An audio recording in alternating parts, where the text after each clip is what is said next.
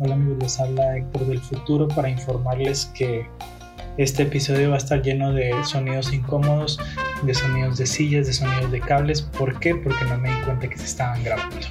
Es cringe puro y les pido que lo olviden cuando lo escuchen.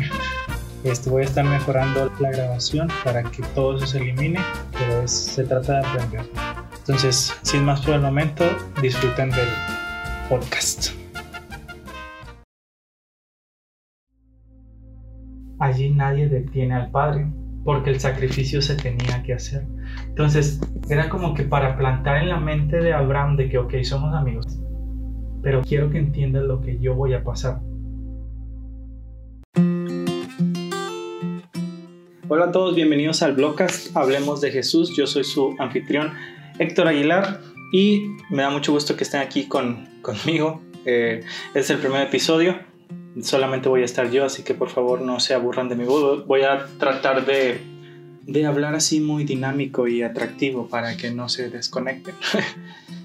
Pero bueno, estuve pensando en los capítulos. En los próximos capítulos ya tengo algunos invitados. Los capítulos van a durar dependiendo del, del personaje y si hay invitados. Este capítulo, como es el primero, planeo que, que dure un poco para que ustedes no se aburran y lo vean hasta el final. Y nada, hoy vamos a hablar de el Padre de las Naciones, Abraham, y cómo Abraham refleja a Jesús o es un símbolo de Jesús. Antes de comenzar y entrar de lleno con el, con el tema, quiero recomendarles que vayan a la página de Facebook del blog y busquen con otro lente. Es un video, un blog de nuestra amiga Miss Milka que subió analizando un poco más a fondo la historia de Adán. Si quieren saber de personajes, el personaje en sí un poco más a fondo, vayan a la página del blog y busquen el, el blog de Miss Milka. Aquí, de nuevo, vamos a analizar personajes, pero cómo ellos funcionan como un símbolo o un tipo de Jesús. El viernes lanzamos una página, estamos lanzando blogs con B es decir, escritos, y dense una vuelta. Queremos diversificar nuestro contenido, queremos llegar a más personas, queremos ayudar a que el mensaje se, se comparta de una forma diferente. Al inicio estaba un poco dudoso de qué tan largo hacer la introducción, pero dije, ah, es mi podcast, yo puedo hacer lo que quiera. si tú quieres escuchar algún personaje en específico, tienes alguna pregunta o, quieres simplemente contactarnos y mandarnos unos saludos, puedes hacerlo en Instagram, puedes hacerlo en, Facebook y puedes eh, pues contactarnos. Entonces, ya no sé qué decir como introducción. Ah, otra cosa. Queremos conocerlos de una forma personal o hasta donde la pandemia no lo, no lo permita. Por lo tanto, este, el blog, el equipo del blog, podemos ir a, tu iglesia, a tu grupo juvenil, a tu grupo pequeño, a tu célula de jóvenes, para platicar con ustedes, para resolver dudas, para abordar temas bíblicos, para abordar temas de interés general. Solamente mándanos un mensaje, dinos a qué horas te reúnes, cuándo te reúnes y podemos hacerlo realidad. Queremos de nuevo conocerlos y queremos pasar tiempo con ustedes. Y ya por último, porque estoy haciendo promoción a todos los proyectos que está haciendo el blog, porque soy muy buen amigo, este, vamos a lanzar un documental. Este sí va a llevar mucho tiempo y mucho trabajo. Va a ser un pequeño documental, bueno, no tan pequeño, pero va a ser un documental acerca de cómo se está viviendo la pandemia en la iglesia. Tal vez tú que me estás escuchando, tu iglesia ya no se reúne o tú solías tener cargos en la iglesia, pero ahorita ya no estás haciendo nada. Entonces, ¿cómo nos está pegando a, a todos? Si, nos, si estamos utilizando ese tiempo para acercarnos a Dios, si nos alejamos, si nos dejamos llevar o si nos dejamos caer en el agujero de, de gusano que es Netflix. Eh, entonces vamos a analizar todo eso en el documental, en el docublog. Todavía no tenemos un nombre oficial, así nos referimos a él eh, entre nosotros, entre el equipo del blog, pero va a estar saliendo eh, próximamente, eh, en septiembre aproximadamente, para que estén al pendientes. Y sin más tiempo que perder, sin más preámbulo, vamos a comenzar con el podcast de hoy. El Padre de las Naciones, Abraham. vamos a estar platicando cómo Abraham funciona como un tipo de Jesús. Porque Abraham decidí que esta primera temporada o esta primera fase de temas tomar dos personajes de cada sección del Antiguo Testamento. Con sección me refiero a Pentateuco, libros históricos, libros poéticos, eh, profetas mayores, profetas menores. Entonces, aunque haya muchísimos, porque los hay, eh, vamos a tomar dos de cada uno. El del Pentateuco sería Abraham y Moisés, porque son como que una superestrella en la, en la mente judía, y la mente judía es como que la que escribió la Biblia. Entonces vamos a, ver un poco un poquito sobre Abraham. En las siguientes temporadas vamos a tal vez regresar y analizar, no sé, a Adán, a Noé, a cualquier otro personaje que, que ustedes nos pidan o que me interese saber. Entonces iniciamos con, con Abraham, con el padre de las naciones. Abraham, como ustedes sabrán, si no han leído el Antiguo Testamento o el Nuevo Testamento, les comento que Abraham era como que una figura central en la mentalidad judía. ¿Por qué? Porque básicamente es el fundador de, de Israel. O bueno, es Israel, pero él es el antepasado de Israel. Entonces todos tenían como que muy buena estima, muy alta estima a, Abraham. Es como nuestro ¿quién sería aquí en Monterrey? Diego de Montemayor, o nuestro fundador. Entonces, es importante estar familiarizados un poquito con, con Abraham. Cuenta la historia que Abraham este, salió de su tierra, Dios lo llama para darle descendencia, para bendecirlo. Abraham obedece y básicamente Abraham funda un país. Se va a Canaán y ese es como que su país. Muchas veces no lo vemos así, pero pues así fue fundó un, país con la bendición de Dios. Y otra cosa importante es que Abraham era como que ridículamente rico. O sea, tan rico que podías como que fundar un país y mantener a toda la población y, y no quedarte en deuda como México. Sin embargo, pues ese era Abraham, un hombre de fe, un hombre que se le conoce como que fue amigo de Dios y ese es como que el, inicio del pueblo judío. Entonces, hay muchas historias, lo pueden leer como que desde Génesis 12 hasta, no, recuerdo bien, Génesis 22, 23. Es toda la historia de Abraham cuando sale de su casa, lo que tuvo que pasar con Lot, Sodoma y Gomorra, Si tienen la chance, les recomiendo que, que lo lean. Sin embargo, hoy nos vamos a, enfocar en algunos aspectos particulares de su vida. El primer aspecto particular es como que la historia más conocida de él, que es cuando le piden sacrificar a, Isaac. Y bueno, la historia está en, en, Génesis 21, no, 22. Génesis 22. No lo voy a leer todo, se los voy a contar. Este, un día Abraham estaba en su país, estaba en su casa y Dios le llama, Abraham responde, heme aquí, y Dios le dice, ¿sabes qué, Abraham? Eh, quiero que me que sacrifiques o que ofrezcas el sacrificio a tu hijo, tu único, a quien tú amas, pues para mí. El contexto de la historia es que Dios le promete a un hijo, se lo da, y ese hijo que él le dio, que Abraham amaba y que iba a ser su heredero y que todo, todo, todo, todo, todo, todo, Dios se lo estaba pidiendo en sacrificio. Entonces era de que, cámara, o sea, ¿cómo me lo diste y ahora me lo vas a quitar? Pero Abraham, como buen amigo de Dios, como buen sirviente de Dios, le obedece. Él le dice que vayan al monte Moria y que ahí lo sacrifique. Entonces, de que pues sin cuestionar, sin berrinchear, sin enojarse, se levanta la mañana siguiente, se lleva a Isaac, a algunos sirvientes, y se van tres, tres días de camino. Llegan al monte Moria y cuenta la historia que le dice a sus siervos de que, oigan, espérenos aquí, nosotros, yo voy a ir con el niño al, al tope de la montaña y ahí vamos a adorar. Subieron, Abraham le puso como que la madera para que la cargara Isaac. Llegaron e Isaac pues ya tenía como que sus añitos, unos, no sé, 10 años, 12 años. Y pues le dice, papá, pues vamos a sacrificar, está la leña, está el cuchillo, pero pues no está el animalito. Y Abraham le dice como que la, la frase más sacada de contexto de la Biblia, de que Dios proveerá. Dios proveerá un cordero, es lo que le dice Abraham. Muchas veces lo usamos para referirse a que Dios nos va a dar dinero, cosas así, que pues es bueno, es un acto de fe, pero así no está en, el, en la Biblia. Entonces siguen avanzando, a Isaac como que le cae el 20 de que pues él es el sacrificio y pues no repela, él conoce a su padre, conoce al Dios de su padre y entiende como que es un privilegio que él sea una ofrenda. Entonces no repela, no, no, se, no sale corriendo ni nada.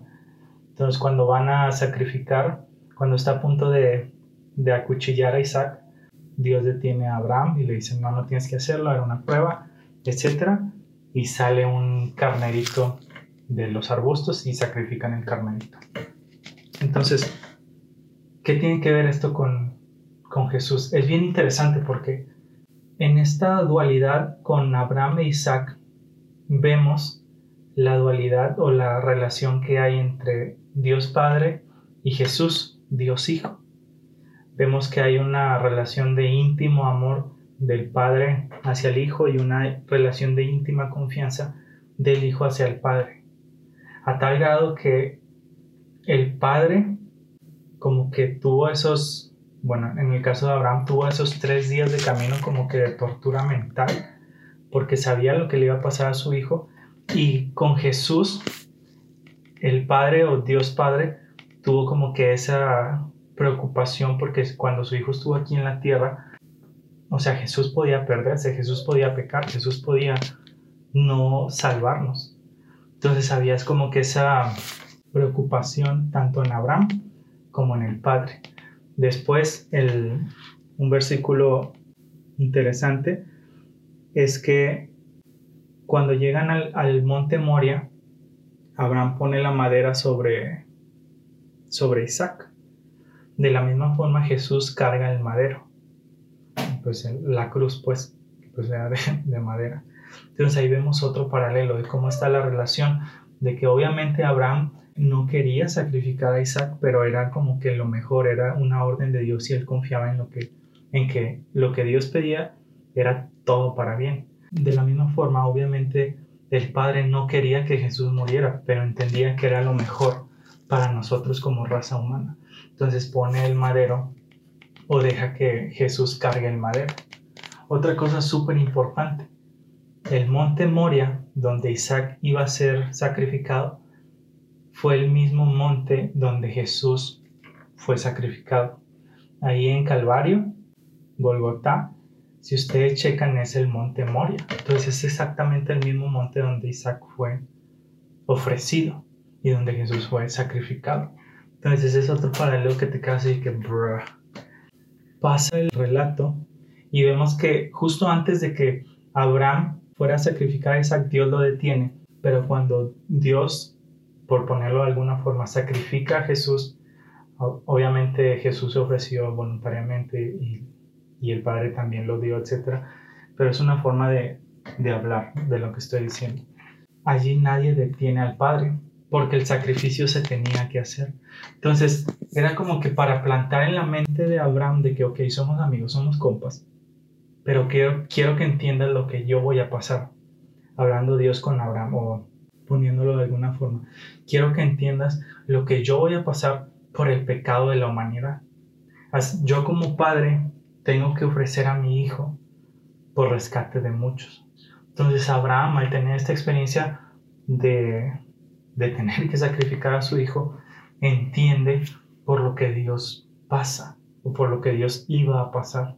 De esa forma, Abraham puede como que entender más el carácter de Dios y la cantidad de amor que tiene por la humanidad. Eh, viéndolo como que desde otra perspectiva, Abraham es Dios el Padre. Ahorita estuvimos analizando que Isaac es Jesús. Ahorita vamos a verlo desde otra perspectiva. Abraham sigue siendo Dios el Padre. Isaac somos nosotros.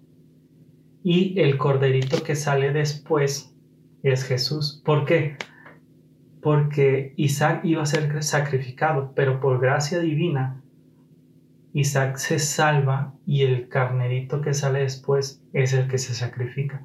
De la misma forma, nosotros debíamos ser sacrificados, pero por gracia divina es Jesús el que entra en nuestro lugar. Entonces también desde, si lo ves desde esa perspectiva, ves ese símbolo de Jesús en la historia de Abraham. Entonces es bien interesante porque pues te muestra como que la bondad de Dios el Padre, no solamente de Jesús, sino de Dios el Padre, porque hay mucha gente que dice, no, pues Jesús es el chido, Jesús es el homie, Jesús es el que sanaba, y Dios el Padre ese es el enojón, es el, el que uh, mata gente, pero no, aquí estamos viendo que es Dios el Padre el que sufre, Dios el Padre el que por gracia salva a la humanidad con esta segunda ilustración que vemos. Entonces, es súper, súper, súper interesante. Ahora bien, avanzando un poco más y viéndolo como que viendo más paralelos con Jesús, ya no tanto con Dios el Padre y Jesús, sino con Jesús, vemos que cuando empieza la historia de Abraham, en Génesis capítulo 12, Dios lo llama, bendeciré a los que te bendigan, maldeciré a los que te maldigan, en tu simiente serán benditas todas las naciones. Básicamente le dice eso. Entonces, es bien interesante porque a Abraham le hace la promesa de que va a tener muchas naciones y que en su descendencia se van a, bendecir a todo el mundo, pero en Jesús vemos el cumplimiento de esa promesa. Abraham le promete que tu, tu descendencia va a ser mi pueblo y en Jesús vemos no que nosotros seamos descendientes de Jesús, sino que nosotros al aceptar el sacrificio de Jesús realmente nos volvemos pueblo de Dios. Los judíos sí eran pueblo de Dios, pero de una forma como que simbólica. Ellos lo entendieron de una forma como que elitista, exclusivista, de que hay nada más nosotros y ustedes no, guacalaste para allá. Pero eso fue lo que lo llevó a la ruina. En Jesús nosotros entendemos que no hay libre ni esclavo, judío ni griego, hombre ni mujer, sino que todos somos pueblo de Dios. Entonces, Abraham tenemos como que esa promesa de que su pueblo será el pueblo de Dios y en Jesús realmente tenemos el cumplimiento de eso, de que realmente somos adoptados en la familia de Dios. Porque, de nuevo, aunque eras judío, igual tienes que aceptar a Jesús para ser adoptado en la familia de Dios, para ser realmente reconciliado. Entonces vemos ese esa tipo y antitipo, símbolo y cumplimiento. Otra cosa importante, y esto me gustaría remarcarlo, es la hospitalidad y de que me quedo callado para hacer suspenso. la hospitalidad. En Hebreos 13 eh, nos dice que, que seamos hospitalarios porque hubo gente que recibió ángeles sin saberlo, simplemente por, por el hecho de ser hospitalarios. Se hace referencia a Abraham, de que eran tres personas, las recibe, de hecho de que sale corriendo, que corva, quédate, te doy de comer, etc. Como que muy hospitalario resulta que eran ángeles. Entonces, ¿qué tiene que ver la hospitalidad? Hoy en día es raro ver gente hospitalaria. No estoy diciendo gente bondadosa, no estoy diciendo gente buena, estoy diciendo gente hospitalaria. Con hospitalaria me estoy refiriendo como que invitar a tu casa, como que con visitantes, como que acogerlos, ayudarlos, cuidarlos. No con desconocidos de que darle un taco. No, eso es como que bondad, generosidad hospitalario ya que como que vienen a tu casa. O bueno, así yo lo tomo y así lo... A eso me voy a estar refiriendo con hospitalidad. Vemos que Abraham tiene esa, esa cualidad. Y hoy en día yo conozco a muy poquitos, muy, muy, muy, muy, muy, muy, muy poquitas personas que sean hospitalarios. No que sean, que todas las personas que conozco sean malas, no. Sino que pues todos, me incluyo, somos como que más reservados aquí en México, en Monterrey, por la ola de de inseguridad que se vive en el país, como que ya todos quedamos asustados, ¿no? Que es que no lo conoces, ¿cómo lo vas a dejar que hagas en su casa? Y si te roba y si... Entonces eso como que afecta nuestra hospitalidad y pues sí, nos afecta. Sin embargo, Abraham no. Abraham de que de nuevo era ridículamente rico. La gente podía como que aprovecharse de él, pero él simplemente confiaba e invitaba a las personas a estar con él. También tenemos una, un episodio en donde cuando él sale de, de Arán o de la casa de su padre y va a Canaán, Lot, su sobrino, va con él. Entonces están viviendo un tiempo bien, pero como tenían tanta gente en su pueblo o en su país, se empiezan a pelear. Y dice, pues ya no cabemos. Y Abraham le dice, ¿sabes qué, Lot? Este, estamos en esta llanura, tú decides para dónde te quieres ir. Si tú te vas a la, a la derecha, yo me voy a la izquierda. Si tú te vas a la izquierda, yo me voy a la derecha. El, el derecho, como Abraham era más viejo, él debía escoger primero, por respeto. Pero Abraham, porque era muy bueno y hospitalario y generoso, cede ese derecho y le dice, le dice a Lot, tú escoge primero. Y obviamente Lot, por gandaya, escoge lo más verde, lo más bonito y, Abraham le deja lo, lo, feo. Cualquiera se hubiera quejado, pero Abraham no. Y eso como que me suena mucho a Jesús. Como que la gente, no sé, me imagino gente tratando de sacar ventaja de Jesús y Jesús como que con una sonrisa o cosas así. De que no, pues está, no como, no como menso, sino como manso como que tratando de hacerlo mejor para todos. Me imagino, no sé, a Jesús de, carpintero antes de que iniciara su, ministerio, de que alguien llega con un recibo, ¿no? De que le pedí a José dos sillas y nada más me dio una. Y no me voy a ir hasta que me atiendan. Y Jesús así que sale, buenas tardes, este, ¿cuál es el problema? No, me, me, me debían dos sillas. Y Jesús se queda muy bien. Este, permítame, ahorita le hago la otra silla en lugar de, no, vete de mi tienda y cerrando así el portón, lo que sea. Y no sé, me lo imagino así porque hay una, no recuerdo bien la, la cita, pero es algo así como que la misma paciencia y el mismo amor que estaban presentes en el ministerio en Galilea estaban presentes en el taller de carpintería. Entonces ese Jesús que vemos eh, sanando personas y amando personas y diciéndoles vete y no peques más y sonriendo y sanando, etcétera, etcétera. Es el mismo Jesús que tenemos en la carpintería, es el mismo Jesús que tenemos yendo a la escuela, es el mismo Jesús que tenemos yendo a la secundaria, es el mismo Jesús. Esa hospitalidad que, que Jesús vivía día a día, que Jesús demostraba día a día, que trató de, de inculcarle a sus discípulos de que, oye, Ámense los unos a los otros como yo los he amado. Ámense los unos a los otros como a sí mismos. Ámense, etcétera, etcétera. Es lo que Abraham vivía. Entonces, de esa forma, Abraham como que representa a Jesús en ese aspecto. Y me, no sé, me, me, me llama mucho la atención porque a Jesús lo tendemos como que a idealizar y pues es bueno. Y decimos de que nada, es que Jesús, yo nunca voy a poder ser como Jesús, etc. Pero si vemos a Abraham, de que Abraham pues vemos que sí echaba mentirillas, pero que a pesar de eso era amigo de Dios y a pesar de eso era muy hospitalario, como que nos da cierta, como que cierto ánimo, ¿no? De que así ah, se puede. Entonces, quisiera como que ir concluyendo diciendo que de la misma forma en la que Abraham pudo representar estos rasgos de Jesús, nosotros podemos hacerlo. ¿Cómo te preguntarás? Es bien sencillo pidiéndole a Jesús que lo haga en nosotros. Nosotros somos malos. Estaba leyendo un libro, se llama 12 reglas para la vida, un, un antídoto para el caos. Y en, en, una parte menciona que pues nosotros somos malos y hace referencia al texto del Génesis 3 de la caída y cómo se corrompió todo y cómo nosotros sabemos que somos malos y pues sí, básicamente eso, que somos malos. Entonces, lo que quiero decir es que tú sabes qué tan malo eres. Tú sabes qué tan mala eres. Y por eso como que te desanimas, porque tú, te conoces. Y Dios te conoce. Sin embargo, no debes verte a ti mismo o a ti misma. Debes ver a Jesús.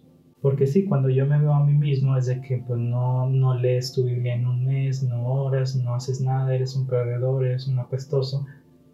Y si me sigo viendo a mí, nunca voy a salir de ese pozo. Pero cuando veo a Jesús, cuando veo que Jesús me sonríe, que Jesús me llama, que Jesús me abraza, que Jesús me quiere transformar, ahí es donde yo digo, ¿de qué cámara? O sea, ¿por qué perdí mi tiempo viendo a mí mismo si podía estar viendo a Jesús? Entonces Abraham, te digo, era mentiroso, era miedosillo, era lo que sea, era humano, por ponerlo en términos generales, pero él se fijaba más en Jesús, se fijaba más en Dios. Y de esa forma, nosotros o él se convirtió en lo que contemplaba. Contempló a un hombre hospitalario, un hombre amoroso, se convirtió en un hombre hospitalario y amoroso. Nosotros queremos convertirnos en hombres y mujeres hospitalarios y amorosos. ¿Qué tenemos que hacer? Contemplar al mayor ejemplo de hospitalidad y de amor, que es Jesús.